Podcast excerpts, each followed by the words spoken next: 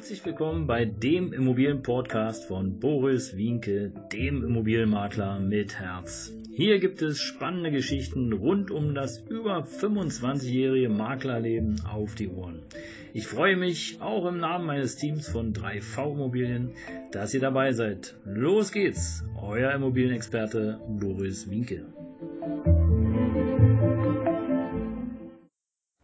Ja, moin, moin, wie man so im schönen Norden sagt, wobei wir ja nicht im Norden sind, sondern wir sind hier beim Immobilienpodcast von Boris Winkel, dem Immobilienberater mit Herz. Und äh, heute haben wir eine ganz spezielle, eine besondere Folge, nämlich die Folge 85. 85 Folgen bereits und ihr wisst es ja, äh, ihr habt mich ja mittlerweile schon öfters gehört. Ich bin ja schon eine ganze Weile auf dem Markt unterwegs, dem Immobilienmarkt, und es kommen immer wieder so lustige Dinge auf, wo ich mich dann frage, hm, Gehirn eingeschaltet oder nicht? Ja, okay, ich sage es jetzt nicht so direkt, sondern viele Sachen halte ich natürlich auch für mich oder bei mir. Aber eine der sinnlosesten Dinge, nach denen ich wirklich gefragt werde, ist sozusagen die sinnlose Frage nach Rat.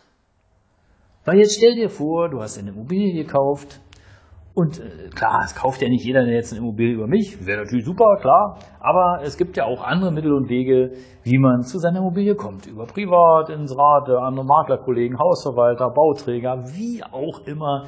Es gibt sehr viele Möglichkeiten. Und jetzt stell dir vor, du hast eine Immobilie gekauft. So.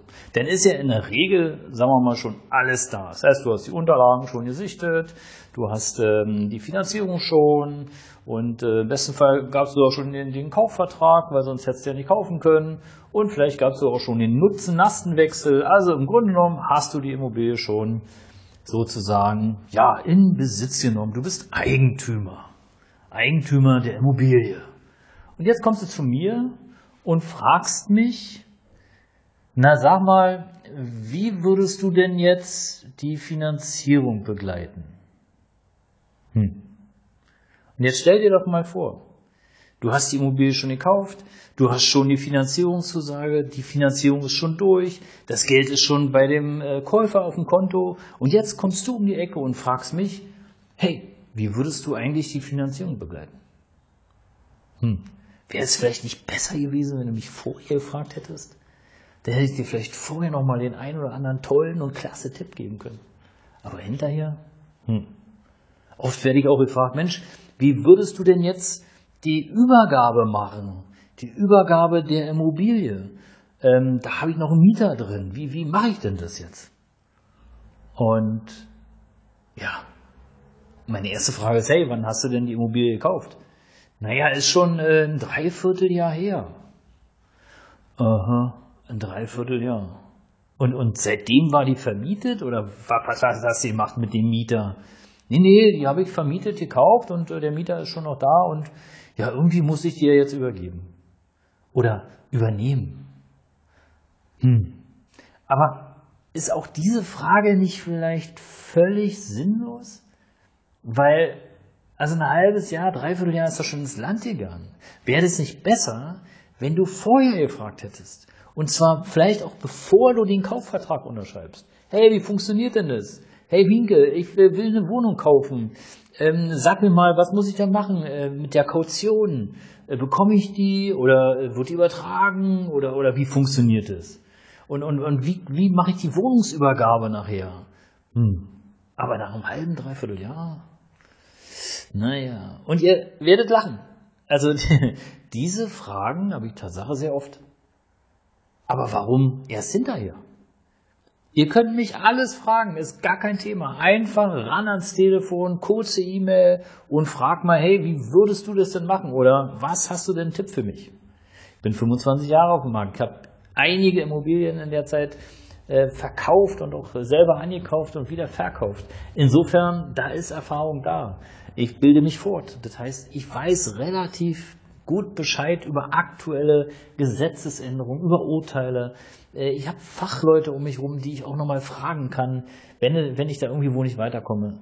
Aber Leute, bitte stellt doch nicht wichtige Fragen im Nachhinein, sondern stellt doch wichtige Fragen, bevor ihr den Deal macht. Frag mich ruhig, wie würdest du finanzieren? Hast du eine Idee?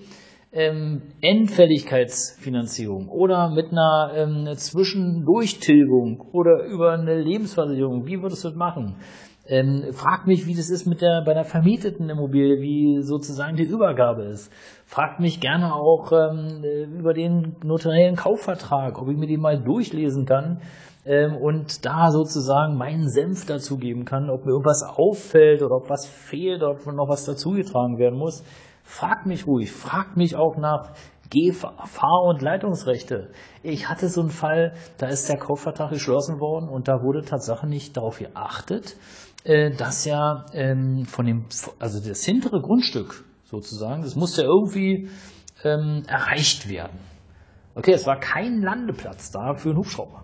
Also das heißt, du musstest sozusagen über das vordere Grundstück, was auf der Straße zur Straße zeigte, da langlaufen, rüberlaufen, um aufs hintere Grundstück zu kommen. Sonst wärst du da nie hingekommen.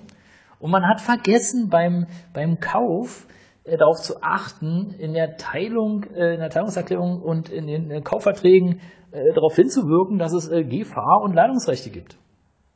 Die Leitungsrechte, die waren, waren nicht eingetragen, aber die Leitung war natürlich da. Und äh, der Weg, der, der war auch da, aber er war nicht eingetragen. So, und jetzt stell dir doch mal vor, du hast den Kaufvertrag jetzt schon geschrieben. Und der, der Verkäufer oder der Käufer des vorderen Grundstücks ist ein Arsch. Dann sagt er doch einfach, ja, naja, haben wir wohl vergessen. Kommst du nicht auf dein Grundstück. Und nun, über mein Grundstück vorne kommst du nicht rüber. Weil wir haben es nicht eingetragen Grundbuch. Gewohnheitsrecht? Hm. Nee, nee, nee, nee, nee. Damit fangen wir erst gar nicht an. Ja, und das kann passieren. Das, wo Menschen arbeiten, können Fehler gemacht werden, ohne Frage.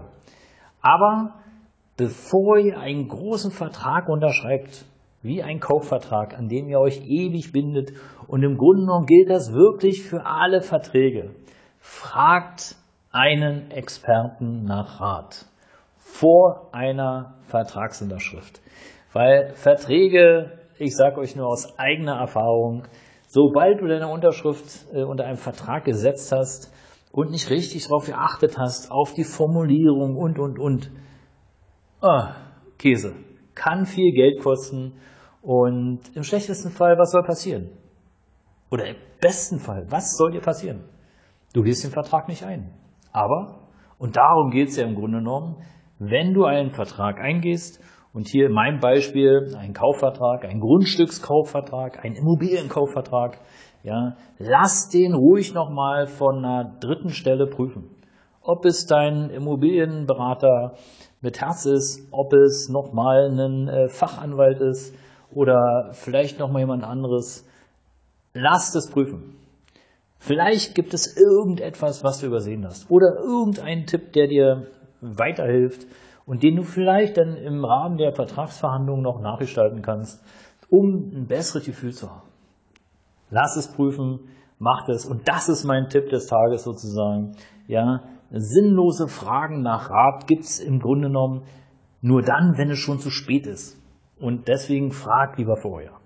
In diesem Sinne, mein Lieber, in diesem Sinne, meine Lieben, herzlichen Dank fürs Reinhören hier beim Immobilienberater mit Herz, bei dem Immobilienpodcast für euch, für uns, für alle, der uns weiterhilft, der Mehrwerte bringt. Ich freue mich auf dich. Abonniere gerne den Kanal. Sag es weiter, was wir hier für tolle Tipps für euch haben. Ich freue mich auf dich. Bis bald. Ciao.